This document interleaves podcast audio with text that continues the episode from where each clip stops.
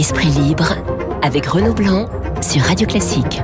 Esprit libre à 8h38 sur Radio Classique avec Alexandre Devecchio du Figaro et Régis Le Sommier. La guerre des chefs à droite, on y est, nous disait euh, ce matin dans son édito euh, François-Xavier Bourmeau. Valérie Pécresse est candidate à la primaire de la droite. Je vous propose d'écouter la présidente de la région Île-de-France hier chez nos confrères de TF1. Je suis candidate euh, à la présidence de la République pour restaurer la fierté française. Je veux rompre avec dix ans de mauvais choix, de tergiversation et d'immobilisme et je pense qu'il faut remettre le pays en ordre et qu'il est temps. Moi, ce que je veux aujourd'hui, c'est euh, présenter une alternative au duel Macron-Le Pen. Alors Alexandre, ce n'est pas vraiment une surprise hein, cette cette candidature, mais elle est quand même la première à se déclarer officiellement pour la primaire. C'était important, le timing, ça compte? Bah, La vérité, c'est que maintenant que Xavier Bertrand est officiellement euh, candidat, qu'il a de l'avance, qu'il a dit qu'il ne participerait pas à la primaire, il y a une course, euh, je dirais, euh, contre la montre pour les autres prétendants. Donc c'est pour ça qu'on voit une accélération du, du, du calendrier et Valérie Pécresse qui lance sa campagne, ça me ça me paraît logique. Voilà, a oui, c'est ça. C'est-à-dire, c'est ne pas laisser le champ libre, si je puis dire, le territoire simplement à, à Xavier Exactement, ne pas lui permettre d'accroître euh, son avance et puis de d'accréditer le scénario qu'il n'y aurait pas de, de primaire et pas de, de compétition. Euh, et puis euh, ensuite, euh, soit cette candidature prend, soit elle ne prend pas. Et si elle ne prend pas, ça permet quand même à Valérie Pécresse d'exister dans le débat et dans la perspective d'un éventuel rassemblement de peser. Régis, Valérie Pécresse, c'est pour vous le principal adversaire, si je puis dire, la principale adversaire de, de Xavier Bertrand ou, ou c'est trop tôt pour le dire? Mais enfin, c'est trop tôt. Non, c'est pas trop tôt puisque moi je pense d'ailleurs que la, la primaire ou la primaire imposée, puisque Xavier Bertrand ne veut pas y participer, enfin, on ne sait pas comment il s'il changera d'avis. Euh, C'était déjà les régionales. Hein, Souvenez-vous, euh, euh les trois. Enfin, je rajouterai Laurent Wauquiez, qu'il faut pas oublier non plus, qui a qui a surperformé aussi dans sa région. Donc on, on avait avec cette régionale justement à droite les prémices justement d'une primaire et aussi les signes de cette fameuse division hein, qui est évoquée. Euh, et là pour le coup ils étaient pratiquement au même score que ça soit Pécresse, Bertrand évoqué, on était à pratiquement 45 euh, ben, Bien sûr, pour donc une sorte de plébiscite dans leur propre région. Il faut quand même mesurer ça avec le taux d'abstention record qu'on a connu. Deux Français sur trois sont euh, voilà. allés à la pêche. qui montre que quand même dimanche de suite. Tout ça, tout ça, il faut rester extrêmement modeste. Non, moi ce que je vois dans, dans cette dans cette candidature, je, évidemment, c'est une candidature féminine, donc on peut euh, que se réjouir justement de cette euh, de cette cette, cette, cette nouveauté. J'espère que elle, elle, pourra elle pourra porter justement ça plus longtemps. Et par contre, euh, par contre, j'entendais voilà cette interview chez nos confrères de TF1 où tout de suite on lui rappelait qu'elle aurait pu être premier ministre d'Emmanuel Macron. Donc j'entendais aussi ce matin des gens qui disaient oui, mais elle a combien de soutiens sarkozystes autour d'elle? Je me dis si on commence comme ça, si cette candidature commence avec ces fantômes euh, de la droite euh, qui rappellent pas forcément des bons souvenirs, euh, c'est pas sûr qu'elle puisse incarner comment un vrai rassemblement ou quelque chose qui, qui nous propulse vers l'avenir. donc j'espère qu'elle ne pense pas en ce moment et que ses calculs politiciens vont pas rattraper cette candidature. Les forces et les faiblesses de, de, de, Valérie Pécresse pour vous, Alexandre? Je crois que ça a été en, en partie dit. on lui a rappelé qu'elle pourrait être, qu'elle aurait pu être Premier ministre d'Emmanuel Macron. Toute la difficulté, pas seulement pour Valérie Pécresse, euh, pour la droite, euh, ça va être euh, de présenter un profil différent d'Emmanuel Macron. Et c'est vrai que Valérie Pécresse, on voit pas forcément comment elle se démarque politiquement, même si là, elle a fait une interview euh, finalement un peu identitaire. Euh, le thème, c'est la fierté euh, française. Ça rappelle le, le, titre d'un livre de Max Gallo qui, que j'avais lu adolescent, fier d'être français. Mais c'est pas quelque chose qu'elle a imposé, si vous voulez, sur le long terme. Donc, elle a un côté un peu techno comme Emmanuel Macron. Est-ce qu'elle prend dans l'électorat populaire? On voit que Xavier Bertrand a choisi cet axe-là. Il a aussi choisi clairement de sortir du parti. On peut d'accord ou pas d'accord, sortir du parti pour aller au peuple. Valérie Pécresse, elle est sortie du parti, elle a un pied dedans, un pied dehors, on ne sait pas très bien où elle est. Euh, donc euh, sa ligne politique, son identité politique à Valérie Pécresse est encore pas très bien définie, je trouve. et puis surtout, Xavier Bertrand a pris beaucoup de longueur d'avance euh, sur la question sécuritaire. Hein. Il, a, il a fait des, propos, des, des, propositions qui sont même allées très très loin, qui allaient au-delà de celles du RN, euh, sur la question des mineurs délinquants, sur la question de justement de, de, de des sanctions et du, du de, de la justice au moment où il y a eu justement cette espèce de spirale sécuritaire avec cette accumulation de faits divers. Xavier Bertrand s'est bien positionné à l'époque et là, bon, il va falloir qu'elle rattrape, il va falloir qu'elle se définisse. Elle peut pas simplement dire ah je suis social, je suis patriote et je suis pour la sécurité. Il faut aussi qu'il y ait un peu de substance derrière. Alors justement, c'est intéressant que vous parliez de la sécurité parce qu'il sondage ce matin dans, dans le Figaro justement sur ce thème de la sécurité. 81% des Français estiment que c'est une question centrale pour la présidentielle. Ce qui est aussi très intéressant, c'est que tous les partis finalement euh, estiment que cette sécurité est véritablement un enjeu clé. Alors c'est pas c'est pas étonnant, on va dire, du côté du Rassemblement national, mais ni chez les républicains, mais vous retrouvez finalement aussi 67% des, personnes qui disent voter pour les écolos euh, estimer que la sécurité c'est quelque chose d'important, 73% pour la France insoumise, 72% pour le Parti socialiste. C'est une question aujourd'hui qui n'est plus qu'une question, j'allais dire, de la droite en quelque sorte, Alexandre. Oui, on se souvient que en, 2000, en 2002 euh, ou en 2001, quand Jean-Marie Le Pen avait été au second tour euh, de la présidentielle, euh, c'était pas une question consensuelle. Euh, Lionel Jospin parlait de sentiment d'insécurité. On voyait que la gauche était mal à l'aise euh, avec tout cela. Euh, les chocs politiques aidant, les chocs du réel aussi, la montée en puissance euh, du terrorisme, de l'islamisme, tout ça fait qu'aujourd'hui, voilà, les politiques, quelle que soit leur sensibilité, leur parti, leur idéologie, sont bien obligés finalement de se conformer au réel et de tenter d'y apporter des réponses. Donc on voit bien que dans l'opinion, oui, la sécurité, quelque chose qui touche au quotidien et qui sera un thème de cette campagne. Oui, je pense aussi qu'il y a eu, il faut pas oublier les mois de mai mai, juin, euh, ce qui s'est passé avec euh, euh, ces faits divers. Moi, j'insiste beaucoup là-dessus parce que qui mettait en cause la police, enfin qui, au contraire, qui mettait la police justement dans dans qui, on avait l'impression que nos policiers étaient attaqués de partout, qu'ils étaient attaqués simplement parce qu'ils étaient policiers et que voilà, il y avait des zones comme ça de plus en plus dans des dans, dans notamment dans des villes moyennes où on n'avait pas l'habitude d'entendre parler de ce genre d'action. Et je crois que les Français sont extrêmement sensibles à ça. Euh, vous parliez du score euh, justement de, enfin de, ce désir de sécurité, si on peut dire, euh, même chez la France insoumise. On se souvient quand même que la France insoumise, c'était pas les amis des flics. Hein. Jean-Luc Mélenchon avait eu des mots assez durs. On a un, peu moins entendu ça ces derniers. Il y a une sorte de consensus national qui qui sentent qu'il faut euh, quand même défendre la police et que la police n'est plus, euh, je dirais, à un moment elle a été accusée d'être raciste, elle a été accusée d'être mise au banc de la société. Aujourd'hui, c'est plus ça. Il y a vraiment un, désir de voir l'ordre rétabli quand on sait que dans beaucoup d'endroits il ne l'est pas. Alors Valérie Pécresse euh, est la première à se présenter comme candidate officiellement hein, à cette primaire. Les autres vont forcément suivre très très vite, Alexandre. Oui, oui, je pense que, comme je vous le disais tout à l'heure, il y a une course contre la montre euh, qui a enclenché. Chacun euh, veut exister, ne pas se laisser euh, distancer. Donc moi, je pense que dans les prochains jours, euh, on, va, ils vont lancer euh, leur campagne en plein été, ce qui peut paraître être un risque puisque les Français ont peut-être la tête à autre chose, en pleine crise sanitaire. Mais je crois qu'ils n'ont pas le choix et c'est là encore que stratégiquement Xavier Bertrand a, a, a, je pense, été assez fort puisqu'il a su imposer, leur imposer son calendrier à lui. Alors, est-ce que vous imaginez le scénario catastrophe pour la droite qui serait deux candidats, c'est-à-dire le ou la candidate choisie par la primaire et puis Xavier Bertrand qui dit, qui dit depuis le début, de toute façon, j'irai euh, quoi qu'il arrive. Est-ce que vous imaginez finalement possible un tel scénario, c'est-à-dire deux candidats de la droite en, en 2022 avec la droite la plus bête du monde, j'allais dire, tout, tout, est possible. euh, mais je, je ne crois pas. Je, je pense que ça peut euh, être le cas euh, dans un court euh, laps de temps, mais qu'ensuite les sondages, la réalité leur, les rattraperont et qu'il y aura un accord de trouver. Ils sont peut-être trop faibles cette fois-ci pour ne pas euh, pour ne pas trouver d'accord. Ceci étant dit, on se souvient, tout le monde dit que c'est perdu d'avance il y a deux candidats. Je pense qu'effectivement, pour la droite, vaudrait mieux avoir euh, un candidat unique, mais on se souvient que Emmanuel Macron euh, n'avait pas souhaité aller à la primaire du Parti socialiste, qui venait quand même plutôt de la gauche, hein, qu'il était dans le, le gouvernement de, de, François Hollande. Et finalement, il y a eu trois candidats de gauche d'une certaine manière, même si Emmanuel Macron était ni droite ni gauche, mais venait de la gauche.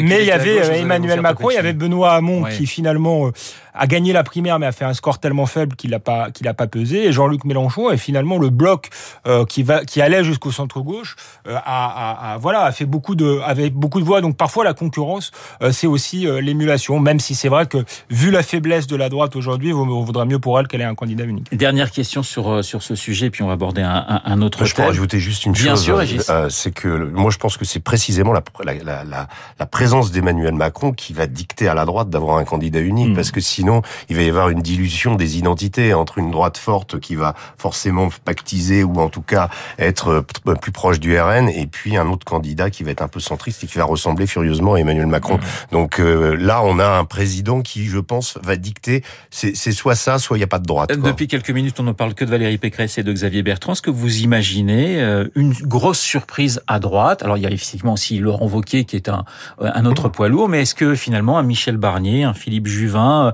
d'autres noms circulent, Bruno Retailleau, pourrait créer la surprise ou ça vous semble totalement improbable, Alexandre? S'il y a une primaire, oui. Moi, je pense qu'il n'y aura pas forcément de primaire, que c'est pas forcément souhaitable et que Xavier Bertrand, ayant de l'avance, il a encore le temps de, de rassembler, mais c'est à lui d'en faire la démonstration. Par contre, s'il y a une primaire, moi, je pense qu'il peut en sortir euh, une surprise.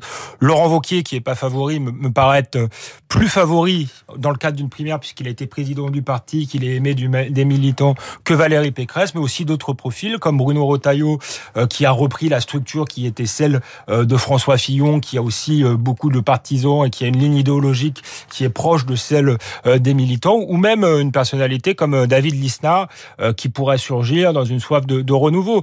Dans le cadre d'une primaire, voilà, les, choses, les cartes sont, sont rebattues. Le risque, c'est d'avoir un candidat qui incarne finalement la sensibilité des militants, mais qui est décalé par rapport à la réalité du pays. Ça avait été le cas avec Benoît Hamon et le Parti socialiste, et d'une certaine manière avec François Fillon, même s'il avait été empêché par les affaires. Pense que sa, sa ligne euh, politique était peut-être euh, pas assez euh, proche de l'électorat populaire et trop proche d'un électorat purement militant. Une question sur l'actualité de la nuit, c'est-à-dire le vote en première lecture à l'Assemblée nationale de la loi sur la vaccination obligatoire pour les soignants et l'extension du, du pass sanitaire.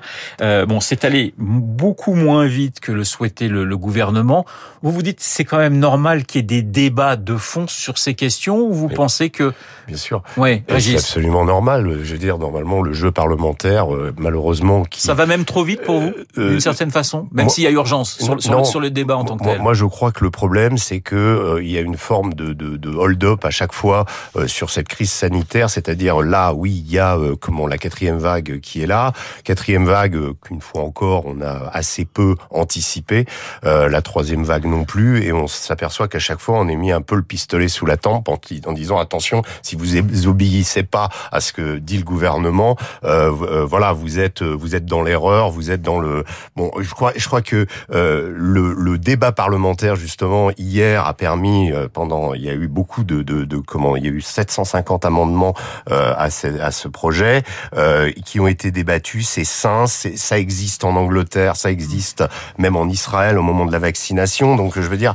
ce, ce débat parlementaire est, nécessaire. Il y a pas, bien sûr, il n'y a pas à ce que il y a un cap à, à donner effectivement, ça c'est l'exécutif, mais il y a aussi le fait que les Français doivent être informés, ou en tout cas que leur représentation, et en l'occurrence le Parlement, puisse euh, débattre de ces questions-là. Pour moi, c'est nécessaire. Et on voit, Alexandre, que c'est quand même trop compliqué, même à l'intérieur de la République euh, en marche, puisqu'on a vu un texte retoqué par euh, les députés, puis finalement accepté sous la pression du gouvernement, un texte qui demandait à ce que le pass sanitaire soit obligatoire pour toute personne voulant rentrer dans un EHPAD ou toute personne malade allant à l'hôpital pour une, maladie qui n'était pas considérée comme urgente. Donc on voit bien quand même que même du côté de la République en marche, c'est difficile de tenir les uns et les autres. Oui, euh, puis euh, rappelons que la République en marche a été euh, construite sur un idéal de, liberté. C'est un parti plutôt plutôt libéral. Donc dans cette crise sanitaire, en marche est obligé d'être à contre-emploi. voilà, depuis de longs mois déjà. Mais moi, je, rejoins ce qui a été dit. Je pense qu'il est essentiel euh, qu'il y ait des débats. Heureusement euh, qu'il y a des débats à l'Assemblée nationale, d'autant plus qu'on n'est pas dans une question comptable ou une question budgétaire. Mmh. On a une question philosophique, et c'est là où vous avez raison, qui dépasse les clivages politiques traditionnels. Ça nous interroge sur ce qu'est euh, notre conception de la liberté, sur notre intégrité physique aussi. Pendant des années, on a dit aux gens, notamment aux femmes, à raison, à mon avis, votre corps vous appartient. Là, d'une certaine manière, et c'est peut-être nécessaire, euh, mais notre corps ne nous appartient plus. Donc il y a des, il y a des débats euh, très profonds qu'il faut mener. Moi, sur le plan médiatique, euh, je suis plutôt pro-vaccination, mais je regrette l'espèce d'évangile vacciniste dans lequel on est. Le, la pensée unique n'est jamais une, une, bonne solution pour rassembler la société et pour la convaincre. Moi, je crois qu'en fait, le problème du gouvernement reste encore une fois, c'est pas tellement une question de fond, mais une question de forme. Moi, j'ai retrouvé dans les propos de Gabriel Attal, je l'ai déjà dit, des propos qui me rappelaient ceux de Benjamin Griveaux sur les gilets jaunes, un espèce de mépris condescendant en disant les anti-vax sont forcément des gens, euh, euh, voilà. Et il y a une pédagogie qui n'est pas appliquée à chaque fois. Il y a une distanciation, il y a un manque de compassion. Et ça, je trouve que c'est c'est dommage parce que c'est des choses qui pourraient, qui crispent la société française, qui font que aujourd'hui il y a des manifestations parce que les gens ont l'impression d'être méprisés et c'est ça qui est dommage. Alors Emmanuel Macron a dû apprendre euh, cette nouvelle, hein, l'adoption de ce texte par l'Assemblée, le texte qui part au Sénat, euh, eh bien part avec son nouveau téléphone depuis le, le, le chef de l'État a, a, changé. J'ai deux questions justement sur euh, le nouveau téléphone, le nouveau portable euh, du chef de l'État. Et, ah, je ne sais pas, je ne sais pas encore. Bon, je pense qu'on va le savoir très vite. Et puis euh, évidemment sur les Jeux, puisqu'il est à Tokyo pour l'ouverture des, des, des, mm. Jeux Olympiques. D'abord sur euh, Régis, sur euh, cette affaire Pegasus. On en a un petit peu souri au début, puis finalement on en sourit de, de moins en moins. Non, et puis enfin, je veux dire, moi cette affaire, elle est pas nouvelle. Enfin, elle est nouvelle parce qu'on le découvre et qu'il s'agit en l'occurrence du Maroc et des relations franco-marocaines ou euh, avec d'autres pays euh, du monde également, avec la Hongrie. Non, euh, le problème c'est cette société NSO. ça fait dix ans que ce sont de, ils sont devenus, se sont imposés comme les spécialistes de la cybersécurité et voilà, et qu'ils ont distribué, je crois, environ 180. Il y il y a eu 180 journalistes dans le monde qui ont été observés euh, à cause de leur de leur technologie. Euh, pendant l'affaire Khashoggi, moi j'ai beaucoup travaillé là-dessus à l'époque. J'avais rencontré justement notamment la fiancée de Jamal Khashoggi euh, à, à, Istanbul et elle m'expliquait elle-même que euh, la surveillance par ce logiciel utilisé, vendu justement par cette société à euh, Mohamed bin Salman et aux Saoudiens avait permis non seulement de surveiller son, son, son conjoint, donc Jamal Khashoggi, donc dont on connaît euh, le sort, oui. mais aussi d'autres opposants saoudiens jusqu'au Canada. Donc voilà, le, le, le problème de cette technologie qui existe, l'absence de contrôle parce qu'elle est faite par une société privée. Euh, cette société privée, ben, finalement, n'a pas hésité à vendre ça aux pires individus de la planète qui en ont profité évidemment pour surveiller leurs opposants, voire tenter de les éliminer. Alexandre. Oui, on, on entre dans, la, dans un nouveau monde de la surveillance généralisée. On parlait de des interrogations, à mon avis, légitimes d'une partie des gens sur le pass sanitaire, sur le contrôle que ça peut, euh, que l'État peut instaurer euh, sur nos vies. Mais c'est vrai que le danger vient pas seulement euh, de l'État. Je crois qu'aujourd'hui, mmh. il vient plus encore des sociétés privées, des multinationales, des Gafa. Euh, mais c'est voilà, ça va être au cœur de, de la réflexion politique dans le futur. Et la question, c'est comment le politique reprend la main euh, là-dessus et comment on encadre euh, ces, nouvelles technologies. Il nous reste 30 secondes. Hein. Je le disais, Emmanuel Macron est à Tokyo pour l'ouverture des, Jeux euh, cérémonie à partir de 13h. Petite question très personnelle, le souvenir que vous avez justement des, des Jeux Olympiques, l'image. Alexandre et Régis. Alexandre d'abord.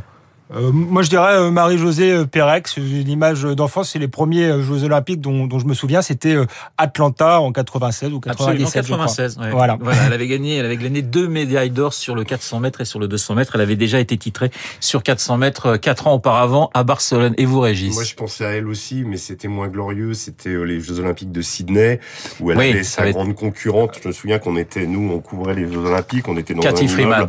Cathy Freeman. Et elle avait, quand elle ouvrait sa fenêtre dans cette dans cet hôtel où nous étions, il y avait les athlètes et il y avait les journalistes dans le même hôtel. Il y avait le, le, le portrait de Cathy Freeman énorme devant elle. Bon, je pense que la pression psychologique a été tellement énorme qu'elle elle a voilà, elle a complètement échoué à ce moment-là. Mais c'est ça reste une actrice, une pardon, une athlète absolument euh, merveilleuse. Et en voilà. 10 secondes, je crois qu'il y a une petite syrienne. Euh, oui, dont, il y a une petite syrienne. Secondes, dont vous Alors, en parler. 10 secondes, oui. voilà, euh, qui qui fait qui du tennis de table. Qui fait du tennis de table. Elle oui. a 12 ans. 12 ans. Euh, je trouve que c'est un signe d'espoir extraordinaire pour ce pays complètement martyrisé, qui dont on n'entend que des mauvaises nouvelles. Ben là, il y a une bonne nouvelle qui vient de Syrie et on lui souhaite évidemment le un meilleur. long trajet là-bas. Voilà. Ça va être compliqué, mais on lui souhaite quand même le meilleur. Merci beaucoup Alexandre Devecchio et Régis Le Sommier dans Esprit Libre ce matin. Il est 8h58 dans un instant.